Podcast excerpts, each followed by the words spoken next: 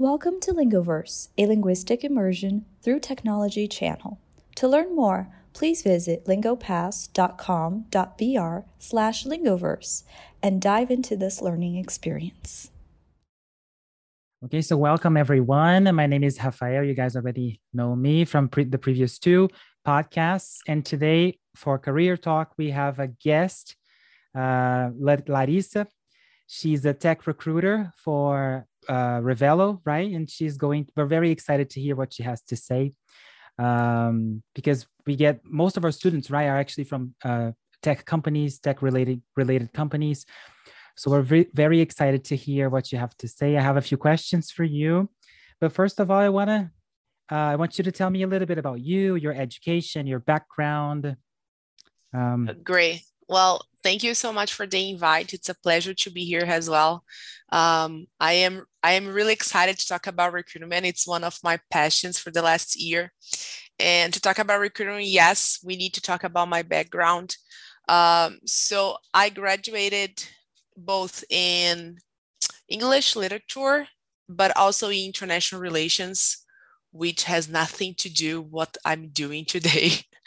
Um, so until 2021, I was working in the international office um, at a, university here in my city here in Vila Velha. And out of the blue, like was a regular day, uh, Susanna text us in a friend chat. So guys, I just got poked from a, a company, like a tech company. They're hiring. Do you want to to get in? And then I like I applied, and for some reason, they hired me. I don't know why.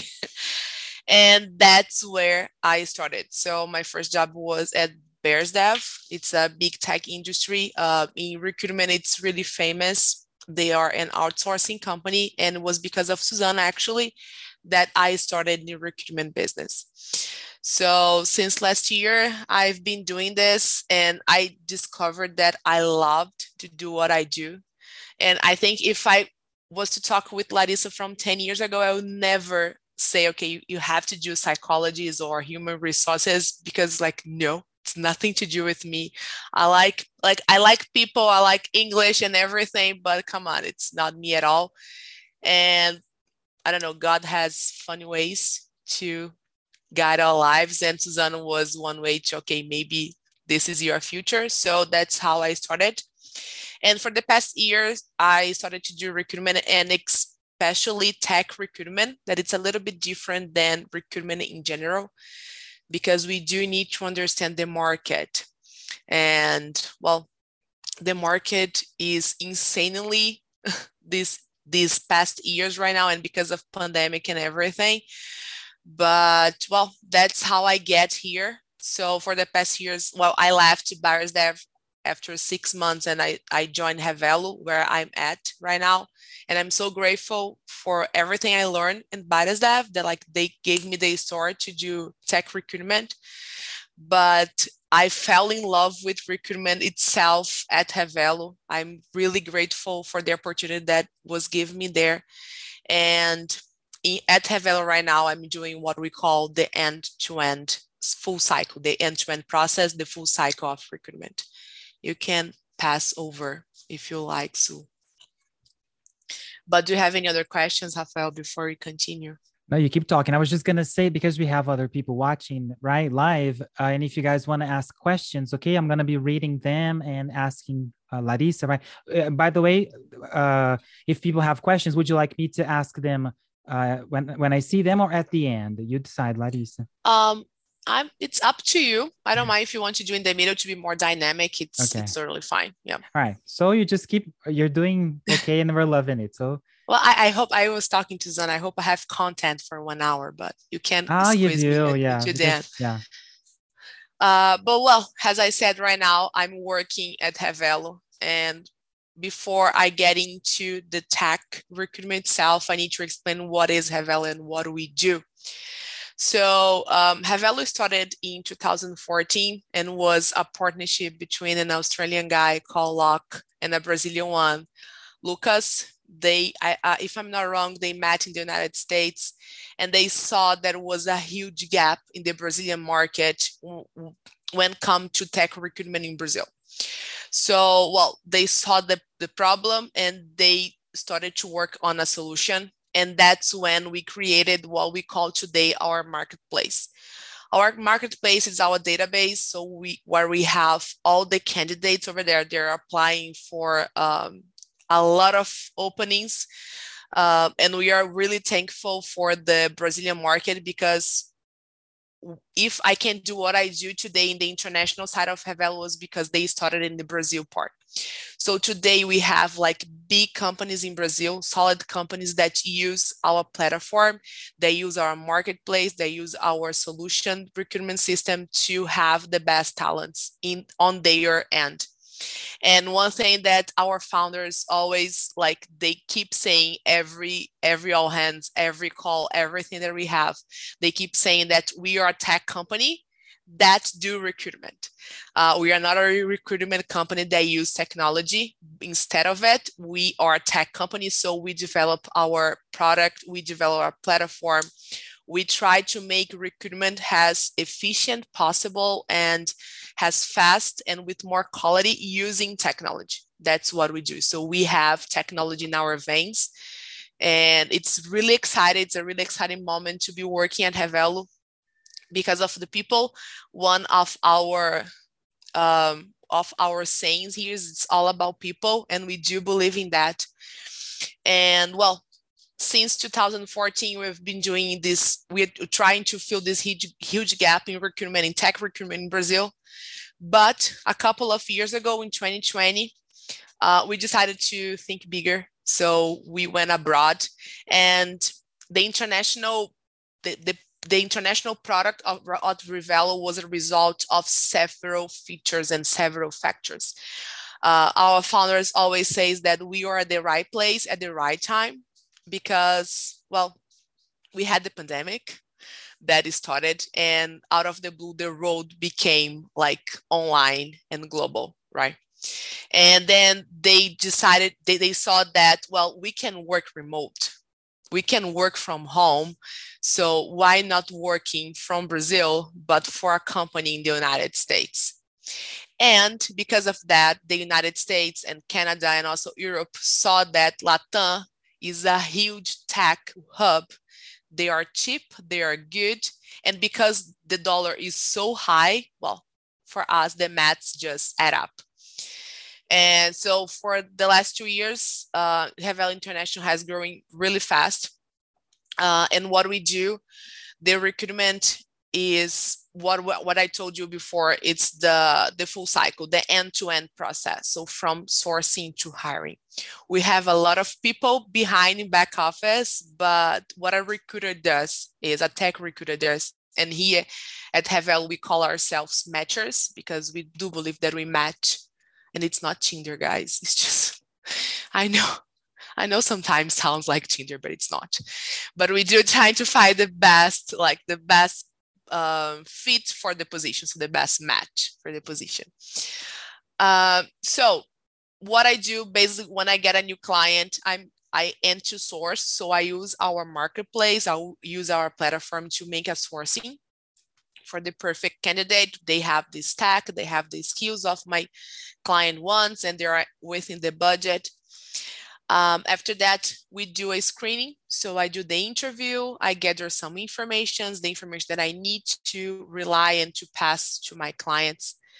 And after that, I need to assess and help my candidate to be his best on each step of the process with the client. If every goes well and smoothly, we make the offer and then we make the hire eventually. So Revelo does not offer just uh, a higher experience, but we do help the candidate within the process and afterwards as well. So um, even though the, the candidate now, the allocated engineer is working with the client, we are still there for them. So if they need anything, um, uh, especially when it comes to the legal part, because the contract is with us, with we have Revelo. So in the legal part, we're going to be there to assist, to help.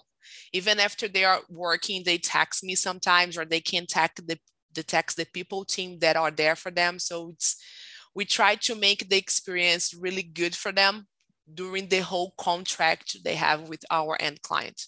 So that's basically what we do. And well, moving forward, the the results for it, and yep.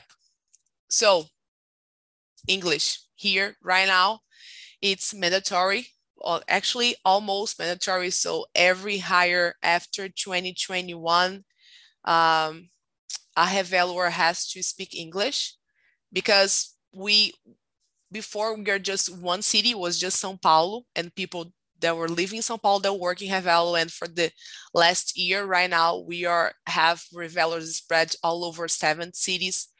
Uh, have more than 10 nationalities in our team. So I work with people from Mexico, Argentina.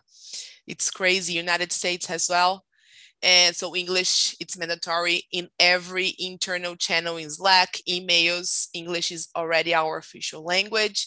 Also in the company meetings and everything. A month ago, we had the opportunity to be all together in the same place for the first time. So people all over the world were together at São Paulo, and the the the language, the official language of this event of this summit was English. So it's it's a it's something that if people inside Revelo doesn't speak English, our founders are um, uh, helping them to try to be to speak in English like as fast as possible because we cannot turn to Portuguese anymore. We are already in a multinational company. Uh, so over the two years, we have hired more than hundreds of engineers that are located in our end clients all over the United States, also Europe and Canada. And that for us represented an eight times plus an eight time growth.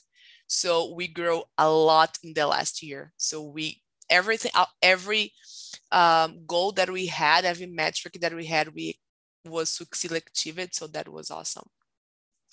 And well, the results for the engineer is that they have bigger salaries. We have roles that we started in like $5,000 per month until nine, 10K thousand dollars per month.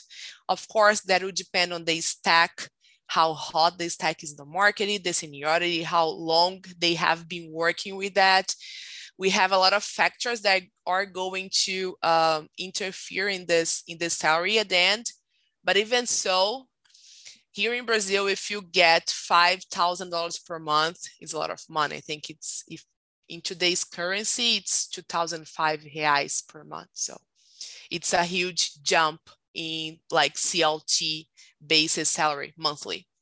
So for us, it's awesome because we are growing.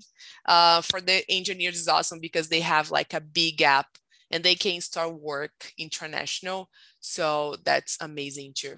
Can I just say something really quick? Sure. I don't want to interrupt you because you're doing great. No, please, you can. No, uh, but the fact, but what you mentioned, right? I think people previously to, I mean, previous to the pandemic, people didn't um, didn't think it was. I mean, people thought that working abroad or you know being hired by uh, an international company that would be something harder right because you have yes. visas you have work yeah. permits you have uh, but now with the possibility of working from home i think you know that's what you said like the company your company grew like eight times during last year yep. and I, I think all companies right like tech companies I mean, not just yeah. hiring companies, but any company that works or is based online uh, has grown, eh, right? Because they were they are already seeing the future, and I feel like I just think it's amazing, right? That people are finally it's ha- finally happening, right? And it's growing like really, really yeah, fast. Exactly.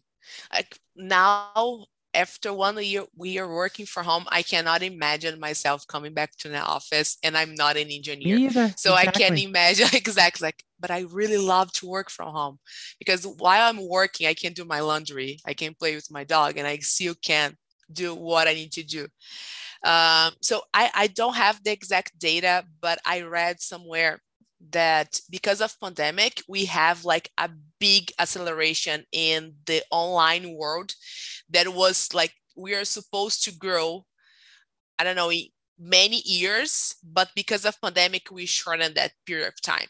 So because of that now we are able to work from home. You can work wherever you are and you can be paid us dollars. So that's awesome yeah, it is. It is fantastic. It's fantastic. Like and like you said, especially with the price of the dollar, right, being so high. Yeah. like five thousand dollars is twenty five thousand reais. It's a lot yeah, of money, right? Exactly, it's a lot of money. So it's kind of living the dream because we still live in Brazil. That's the best place ever to live, but you get paid dollars. So come on, it's awesome. I just want to jump in and say that you guys are talking about working from home and how much better it is. I have a friend who just last week quit a job at Ambev because Ambev announced that they were returning to, to in-person working. And she was like no i can't do that again. Thank you next. Yeah, yeah, exactly. In the united states since last year october november they are living a huge it's it's a wave. They have the name of it. Now i forgot but it's a wave that the great recession yes they are leaving their jobs because they're they're trying to come back to the office and they don't want to go back to the office like no we want to live actually they're starting to see that they can live and not just work so come on we do need to keep working from home and i think that's the future it is, but like you said, you can do many other things while you're. I mean, not while you're yeah. working, but I mean, it's easier. Uh, like for me, for example, it's, it's easier for flexible. me. Yeah, to go to the gym without like having to commute, take a bus, yeah, right? Exactly. Or like you know, so it, it is the future, right? Working from home, and I think companies it who is. are seeing that they are really thinking, um, you know, in the future. Yeah, no, definitely. And I in the tech industry, like itself if you offer a position that it's not 100% remote people just like okay no thank you. So it's hard to compete with that. So the companies that are not doing that they're staying behind. And well Revelo is ahead of it because we are, we decided that we would stay remote last year like so everybody is remote like the i think we are we have more than 200 employees right now so everybody's 100% remote and we are not coming back to office like i was ever. i was going to ask you if the company has like a headquarters or a, you know a place like in any city or no it's sao paulo yeah sao paulo is the headquarters but we do have like an, an co-working uh-huh. space uh-huh. and that's it we don't have like an official office anymore yeah. Mm-hmm. yeah that's it but well next the next one that I, I brought it up just to get more into what Susanna was asking me to talk about is like English itself. So how English is um, is a key factor in your tech recruitment. So technology right now is the hottest industry I think we can ever think. Um, everything is online. You do need tech teams for everything. The TI guys are the most demanded people in, in a company. So come on, it's really awesome to work in this industry right now because it's growing really fast and we cannot turn back on that. It's done, it's a done deal. We're gonna keep growing that. Uh, so as I said, the demand is insanely high. Uh, my, my husband, it's a, it's a developer. And if he opens his LinkedIn today, he's gonna have three to five chats on LinkedIn asking him to engage process. And it's insanely. And well, however, English it's a huge problem on. Uh, because here in Brazil, unfortunately, people don't speak English. They think they can speak English. And I love when they start their conversations like, I can understand and I can read and write, but I can't communicate. And I was like, dude, come on. How do you speak? How do you say that you can't do something in the language if you can't speak? It's not even possible. Uh, so that's because some, sometimes when I get a candidate that I see that he's good, like he has experience, he has a really nice resume, but then he comes with that I don't speak. He's like, oh my God, really? You can be earning five times what you earn right now and but do they say it like up front that they, they say oh i don't speak english or they lie a little bit like i have like an intermediate level. Yep they but... say that a lot. And then and then i was like i have to as part of my process i need to to speak english with them. I cannot send a candidate without this trial. Um and then when i heard like oh my god I, and i tried to be as much like empathic i don't know if that's the word that i can be because i don't want i don't want to frustrate them but I want to encourage them.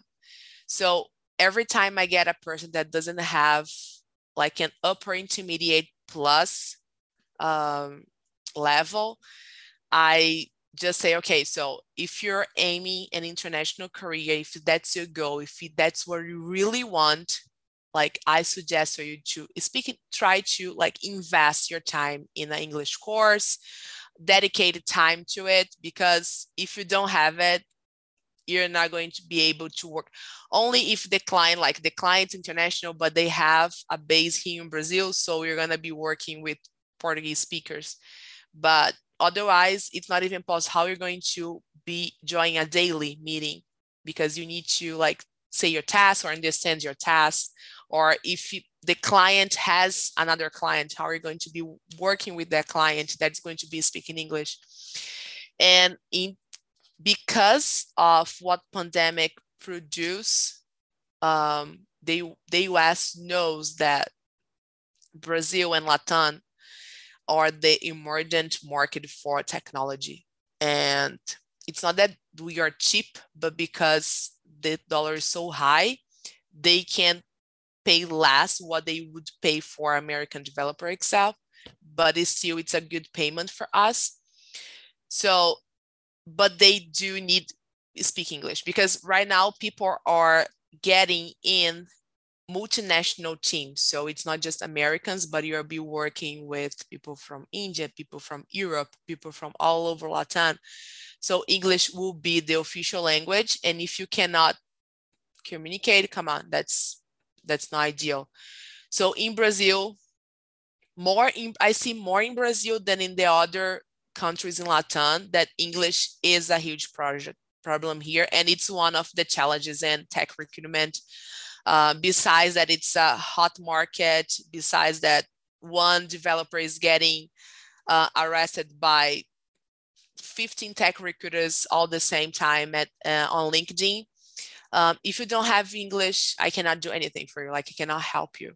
So that's really annoying sometimes. I'm, I'm really, I'm really us. surprised to hear you say that because I, I, I mean, we know that in Brazil, right? A lot of people, most people do not speak a second language, and that is um, because we don't have like a lang- something like a language policy or it isn't you know in, in anybody's interest right but except your own to learn another language when you have a motivation too right like you have you know need to find a job sure. or right uh, but I, I'm surprised because I thought that the other countries, right, they, uh, in Latin America, were the same or, or, or worse. But you're saying they're better. That you, no, they're better. To they're find, way better it's easier yeah. to find people who speak Spanish and also speak English than po- yeah. people who speak Portuguese and English. Wow. Definitely. Um, like I only have a sample from what I do, but I don't know, like out of 10 Latin developers outside Brazil, if three doesn't speak English, at least upper intermediate's enough. Like that's too much. Most of my screenings uh, with people from Latam, they are at they are at least upper intermediate because I know we have accent, we are not native. So I'm not looking for native speakers. I'm looking for people who really can communicate. I'm not like I'm not gonna be picky and see like you're doing um, some grammar errors. I also do. I also have grammar errors. Come on, I'm not native and I, I study English, but it is what it is. But I do, I can communicate, I can establish a conversation in English. So even though if they have accent, we don't care. Of course, we do have some clients and it's just a small fraction of it. That they are picky when it comes to English and because they have clients at their end and maybe that engineer is going to be talking to the client so they don't want to have accent and everything but we do try to fight that because we say, come on, if you're sourcing and if you're hiring Latin, you do have to know that accent comes along, comes with the package. We are not native. Uh, but yeah, people outside Brazil, they have a better level than us. So unfortunately, they do and it's good to hear you say that. I, I, was just gonna say it again because I, when I said it before, uh, we had less people, but you guys can participate. Okay, if you want to have, if you have any questions for for Larissa, right, just write them on the chat, and I'm going to read them. Um, it's interesting that you said that, Larissa, because people, right, Brazilians, we we tend to underestimate our our language abilities. We say, "Oh, I don't have True. my English is not so good," but you have to be able yeah. to communicate in the workplace, right? Do you understand exactly. what you have what you have to do? Can you communicate with other uh, with people, you know, from work? That's what you have to be striving for, right? Aiming at. No, exactly. It's not every time I start my my interviews uh, before I even start like the whole I said okay so some of the questions I will make in English just to assess your level but I will let you know before I change uh, language so the person it's not cut up a surprise uh, because I know that when people feel that they are being evaluated they get more nervous and because of that the accent sometimes comes a little bit harder than that. Uh, but I always say that I'm not I'm not going to evaluate your accent or if your some of the, the sentence has some error, some like missed a mistake or something. I just need to understand if you're able to like keep a conversation because I know writing and reading is easier. It is uh, with English because we do have a lot of movies and and books and everything, but sometimes we are not able to. It's like I know that I have a privilege that I speak English in my daily basis, so I know that's a privilege. So I can I keep practicing my my communication skills, uh, and that's where a really good English course comes along, so we can practice your communication skills but if you can like keep the conversation going and you have like a really good vocabulary you're good to go you're good to fly um well and I, well i think i started the chat i think yeah there was Jamila. something on the chat let's see what Jamila yeah. said so they don't hire no, they indians don't. yeah indians either. well they do actually they do um but it, it is tough it is tough to talk to indians uh, but it's not impossible i work with indians before it is hard but again, I think it's in the willingness of the client to make sure. So you're not hiring American. You have to know that it comes with accent. Um, some some of them are picky with that, but most of them understand that we are not native. But we but the people that we send to them, they are good communicators, so they can work.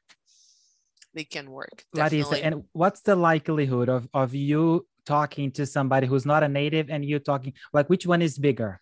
like uh, do you get more natives or non-natives well i my recruitment it's only on Latin, so it's non-natives like 100% non-natives but we we do have like but it's one in a hundred that the person had the opportunity to study abroad or lived for more than, than five or 10 years in the United States or any other English uh, English speak country, and the English is really good uh, like a native good.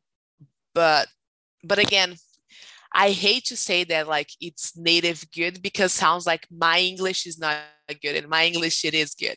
You see, yeah. um, I think we are Preach, we sister. yeah, I think we we like I, I see my I see at home I see my husband struggling like he's studying and he trying to get better.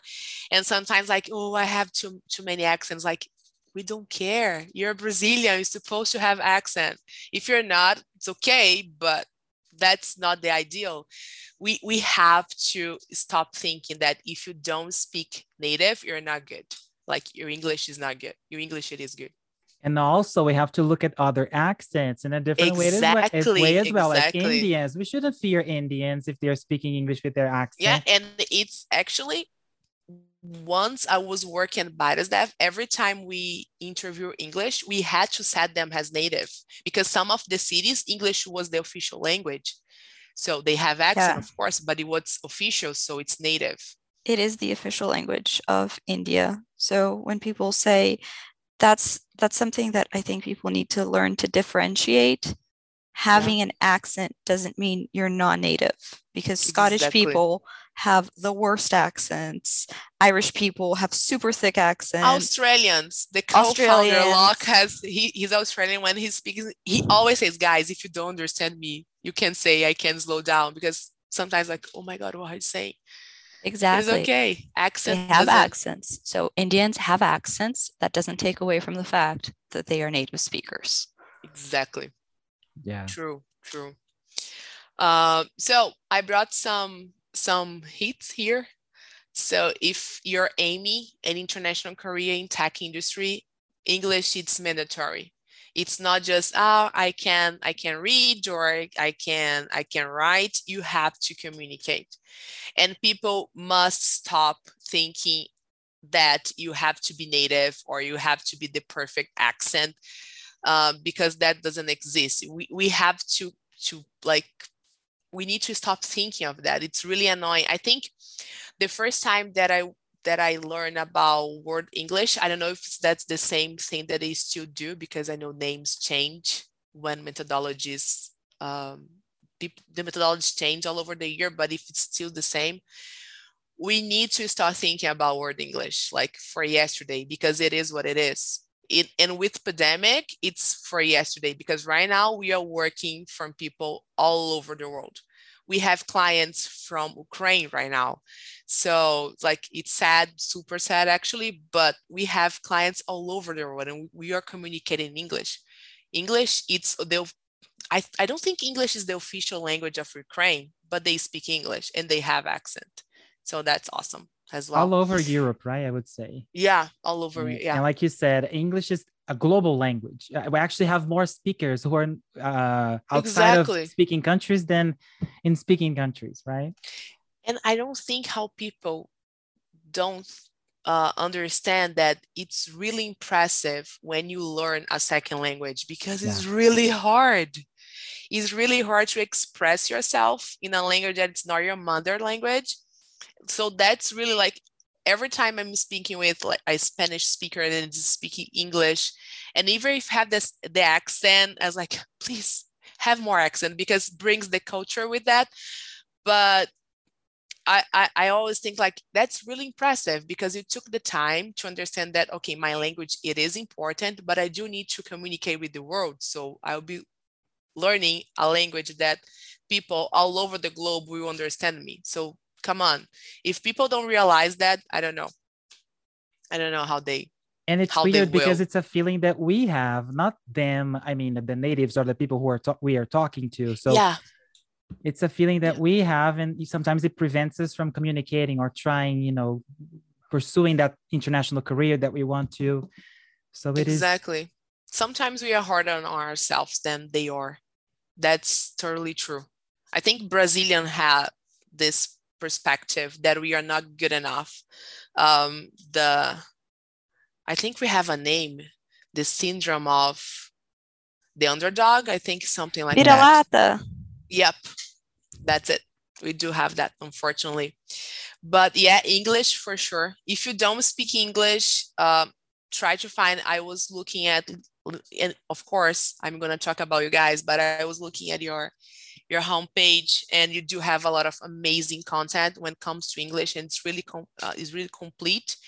And it's really nice that you're you're aiming some industries so like tech industry and any others because we do have some keywords that we use in industry that maybe in a regular course. They are not going to not because the regular course it's it's bad it's not but they are not going to aim on that. So that's really awesome too so if you want to start to work abroad and you want to have an international career and you want to be paying US dollars and earn lots of money, English, like, because the skill you can learn from home. Like if you're studying, you have your background, you work before. So like Java is going to be your language, Node is going to be your language. You're, you're done that. You're good in that.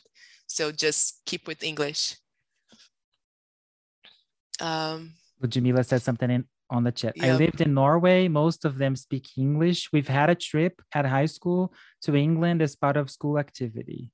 Yep. I think in Europe, it's really common people speak in English. It's really common. Yeah. I, I once when I work was working at the university, one of my responsibility was to put together like study abroad and we received lots of exchange students and most of them from Europe and all of them speak English. So it's really nice. Yeah, I would say these countries they really have like a something like a policy, right? Like a it's important like from high school, from school they learn, right? So yep. this is what we should have in Brazil, right? And we unfortunately we should. Don't. we should well but if if you're you are a developer or you're studying if you're still at at um, at college studying like i would strongly suggest highly recommend to start english course at like first period. Because once you're over your your college or graduate undergraduation course you'll be over with english like over. We're never over really english but you're going to be like with the bases and everything after four or five years you would be upper intermediate or an advanced level for sure. So you you could start your career already in the international level and not in brazil. We do have uh, we do have juniors uh, openings at Revelo as well. And something that the market is also requiring because we don't have enough senior developers. So it's going to be opportunities for everyone, definitely. And thankfully, right, with, because of you know the this explosion of tech companies and and courses as well, right? We have like affordable courses. We have lingo, uh, lingo, lingo, lingo, um, Lingoverse, which you can right? You don't have to pay. You can just watch yeah, it right? So we have exactly. to take advantage of all of those um, tools that we have right? Yes. And we do have like internet has a lot of bad things but we do have a lot of good things. I think we have more good things if you have if you know how to take advantage of it. So we have a lot of free classes on also on youtube and everything. So just take advantage of it English is not hard. I think it's it's it's an easy English to learn when you put yourself, your mind to learn it. It's not that hard. And and because of the content that we have, we have lots of movies, we have lots of series, we have lots of YouTube content and books and everything. We can learn a little bit easier than I don't know Chinese. I think I never watch a Chinese movie, so yeah, it is easier. Yeah. Definitely. Um, yeah. And another thing that I put in here, of course, I'm gonna try to make my job easier. Make sure that your LinkedIn it's like it's accurate and the most update ever. One when we are sourcing tech recruiters sourcing like we do like Revelo, we do have our own platform that it's awesome, but we do use LinkedIn to source or to make the double check. So if your LinkedIn does not match what you working right now, and and for my opening, I do need some skills that you didn't put there but you're working i'm going to just disqualify you or i'm not going to use you for my role because i don't think you're going to be a fit. But if it's up to date and you have your main stack over there up to date and it's a huge plus if you add you can add an attachment of your resume in English, of course, over there. Um, you make the tech recruitment job easier, of course, but you also make your your profile on LinkedIn to be more view for tech recruiters, but also for clients and for companies. So make sure that your LinkedIn is up to date and has all the information accurate as has can be.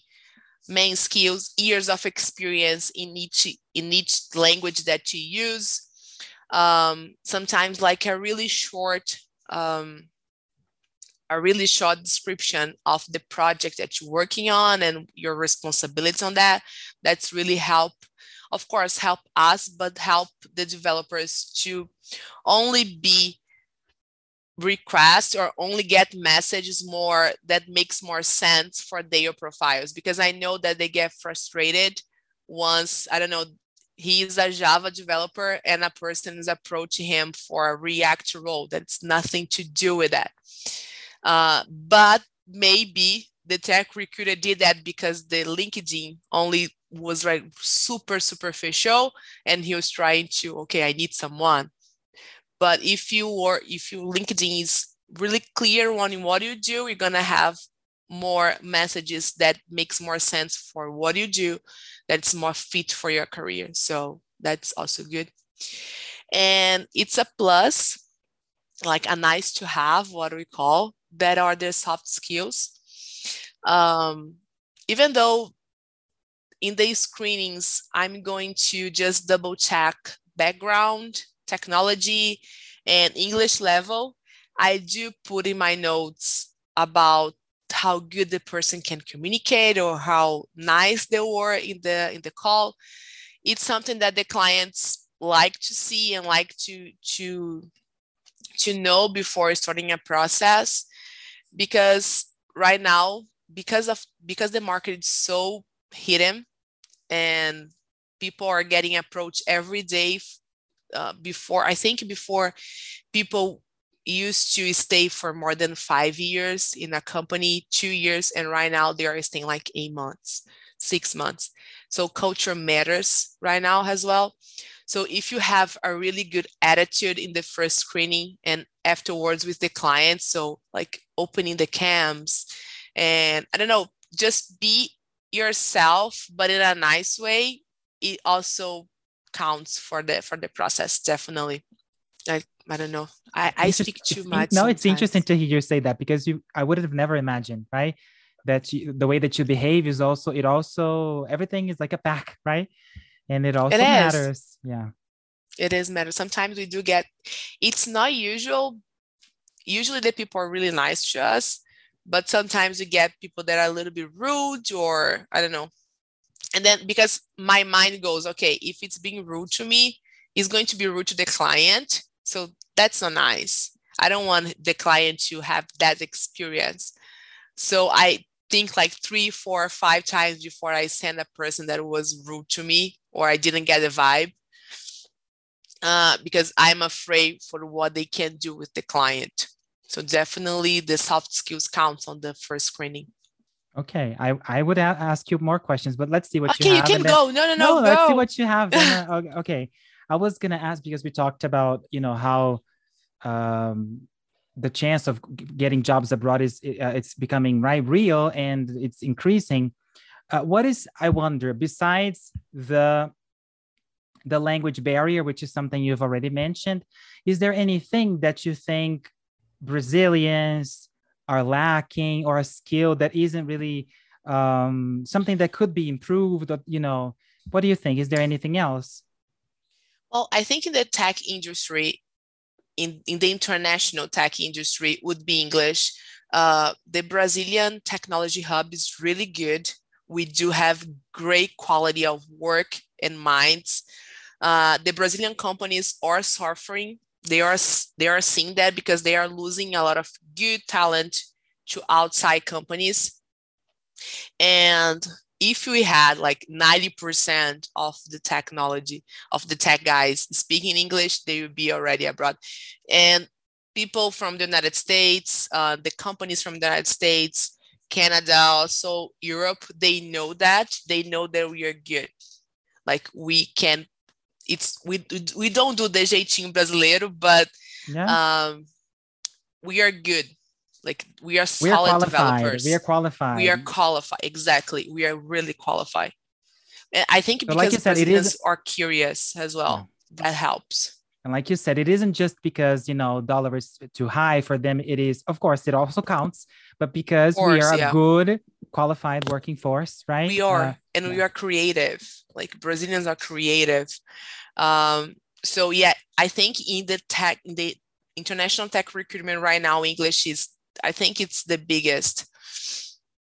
And also, we don't have a lot of people studying studying technology so it's also if if you don't know, like if you're deciding to do and you like math and like logic and this kind of kind of stuff, I suggest just go to the tech industry.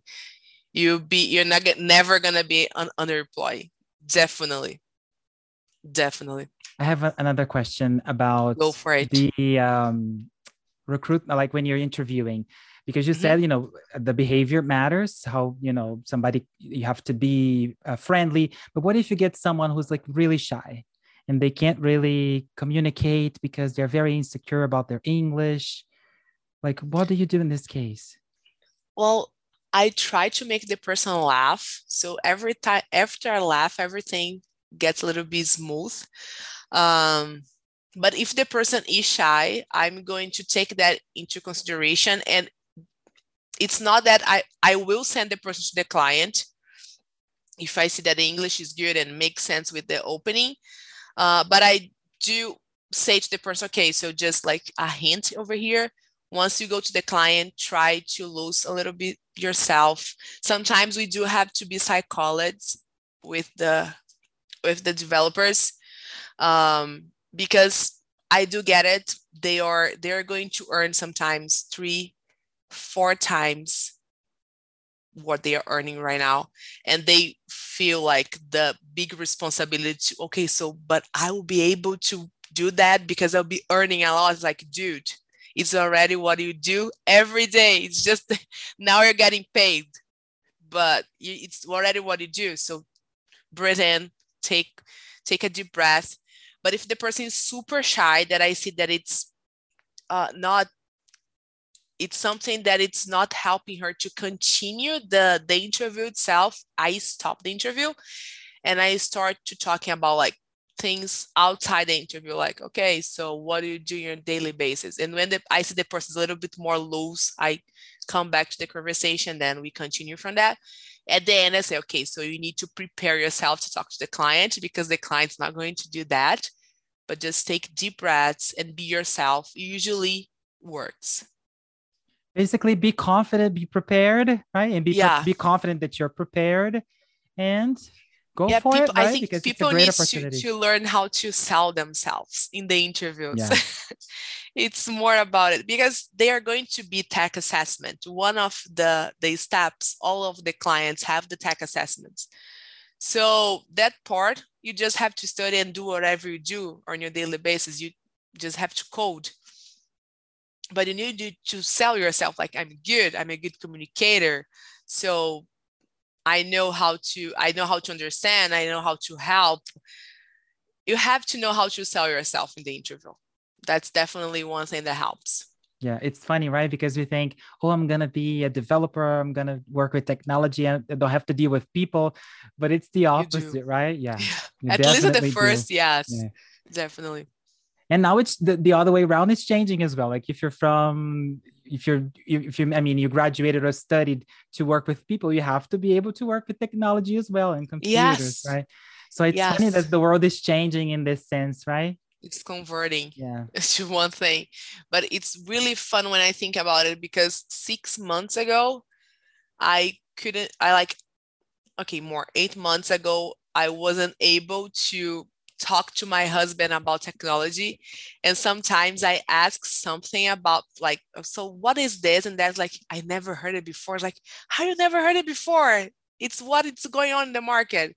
Like you know more than than me more than what i do and it's really nice to see that we can learn about it. So and and technology is really it's something really nice to learn and i i think i'm still in the honeymoon phase with with tech recruitment Okay, we are almost right, but we still got five minutes. So I would, uh, if you awesome. could like do your last part, and then we yep. see if people have more questions. Okay. Yeah, it's just like an extra. So this, what is the hottest stacking market right now? Um, MEAN and MERN, it's a term that we use when we are talking about JavaScript and MongoDB um, database and, and JavaScript frameworks. So they are hot since 2020, and I think it's going to continue all over this year. So React, Angular, Node, um, database with MongoDB, uh, and especially TypeScript, super hard right now. Most of the companies are using it. And well, Java, it's a it's an old language, but it never gets old because the finance, most of the banks all over the world use Java system, Java to, to code uh, their system because it's really reliable and it's heavy. They can take a lot of information, a lot of data. They have a lot of tools and frameworks already done. So if you work in the finance, like keeping just keeping updating the Java versions and everything that comes with it. And Ruby, uh, it's just a fun fact. In the United States, they use a lot, a, a lot of Ruby in the backend, and the Brazilian Ruby community is really good, and it's big. It's not small, but we need more Ruby developers. So that's also a stack that it's hot in the market. I would say Python was number one, but I didn't see it. But I mean, it, it still is very. It is. It is. Uh-huh. But Python is more related to data. So they use a lot of Python. Uh, yeah, more in data thing. But when it comes to code, yeah, not that much. I, I would say yeah. JavaScript frameworks. Okay, perfect. All right. So um, I was going to ask you because you're talking about coding, right? Um, do you think, uh, for you as an interviewer, um, do you uh, like have any preference, or does it does it weigh more? Like if you you have two candidates, one of them has this uh, background like an education an undergrad they have a degree in engineering the other one knows coding really well has experience but does not have an education uh, what do you like because this is a challenge, right? For most recruiters, I would say, and companies too. Like, which way do yeah, you go? Well, well, I would say experience matters more than the degree. And in the tech industry, definitely we do have lots of developers. They are self-taught. They didn't they, they, they didn't do uh, a bachelor or anything and they're really good so and the clients also rely more in experience than in an educational educational background but if you have the opportunity to study like you started you worked and you didn't study before you self-taught yourself but if you do have the opportunity to study of course that it's a huge plus uh, because it, you can like grow your career with that. But the hiring process if i have two candidates and one have more experience and doesn't have and, and like a bachelor background and the other they have a good amount of experience and doesn't it but has if the guy is a better doing code i'm going with the experience for sure yeah that's what I was looking for. but, the, but, I mean, yeah. the world is changing, right? And we change careers yeah. all the time. So I think True. most importantly is you having an ability, having a skill, and you using that skill and having um, yeah.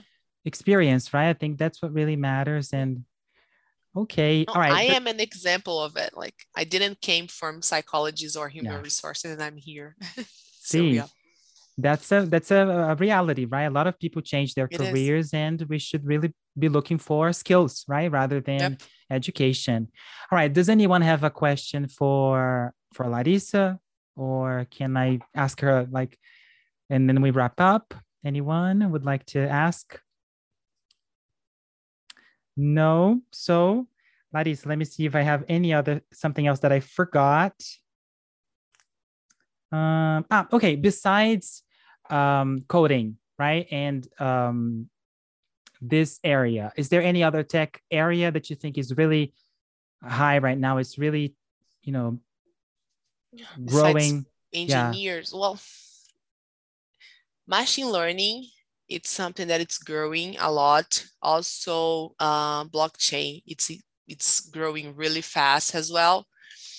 And when it comes to finance, cryptocurrency it's also growing. So I think these three are really walking together: blockchain, cryptocurrency, and um, machine learning. Yeah, machine learning we do have like Scala and functional programming languages with that, um, and also artificial um, artificial intelligence as well. I think the AI finance, yeah, too. the finance industry, because I, I I've read stuff and I really believe that in the future we're not gonna have money as we do. It's all gonna yeah, be digital. Probably. I think so too. So we're moving, yeah. yeah, we're heading towards that direction. So I really uh, the blockchain and you know all of those things, and also uh, I was gonna say, um, and I was gonna ask you as well, but I think it's a like remember when we talked about how careers are merging, like people yep. from the humanities are ha- like uh, people who are from uh, who study math, right, engineering now are having to to have and show um, soft skills. Uh, now people who are from the humanities are having to learn code yep, to how to code because it helps like with your research yeah. it helps to use to use spreadsheets to use spreadsheets to use uh, statistics all of yep. that so yeah BI think, and stuff i think all when you think of, about a career you should really look for all the skills right not just um, yeah. right you have to be looking to soft skills but also like uh, the important skills yeah know, the market skills. skills yes exactly definitely I think like I think everybody should know a little bit of BI because it's really nice. So you can understand and do dashboards and have metrics and everything. So that's awesome. Definitely. Perfect. All right, Larissa, I think we can wrap up because we've had an, a wonderful conversation. You did oh, just a perfect it. job. Yeah. Um, okay, if anybody, if nobody has any other questions, we can wrap up. Ah, okay, let's see. Pedro has something. In a in an interview that does not master a technology, but masters English, what does the recruiter consider more? Somebody who does not have a master's well, degree no, no, don't, they don't know technology that much, but they have a very good level of English. I will never, I never send a candidate um, that I know that he's going to failure. Like I know that sometimes um, clients are picky and you're not going to be able to succeed in the tech assessment with them. It's okay, that happens. But if I see that, okay, he, his English is good, he has this, this stack, but it doesn't have the seniority that my client wants before um, I, I just make myself clear that okay i'm going to talk to my client. If it's able to open to a lower seniority i'm going to send you. But i will never send a person that doesn't have the stack that the role requires even though the, okay, the english is good but the guy like the role is for a ruby developer and they he has to have at least three four years of experience and my guy has five years overall with another technology in the back end and just started to learn ruby. It doesn't have a professional experience with ruby yet. I would never send them to the client because i know you would frustrate my client but even that because i don't like i don't care that i'm frustrating my clients because clients like they're hard to please sometimes but i don't want to frustrate my candidates because once i have a role that it makes more sense for them that the fit is better they're not going to believe me and they're not going to believe i have value. They're not going to want to start process. So i try to try my best to send a fit for the role so the English is good, but the stack doesn't make that sense. I'm going to try to find a role. If not with me, I'm going to see with my colleagues if they have an opening that makes sense for that developer. So we're going to try to make sure that you're you're going to be able to work a place that you're going to be comfortable and better that you're going to be able to pass the process. Otherwise, it's just you I'm going to send you to to failure doesn't make sense. Yeah, it would be frustrating, right? Sending yeah. someone to a client. Okay. All right, Larissa, thank you so much for your participation. You. It was great. I hope that people liked it as well. And um, I'll see you guys next week again, right? With a new guest. And so that's it. Thank you. Bye-bye. Thank you, guys. Bye bye. Good night. Thank you for listening to our session. For more content to boost your foreign language acquisition, go to lingopass.com.br slash lingoverse.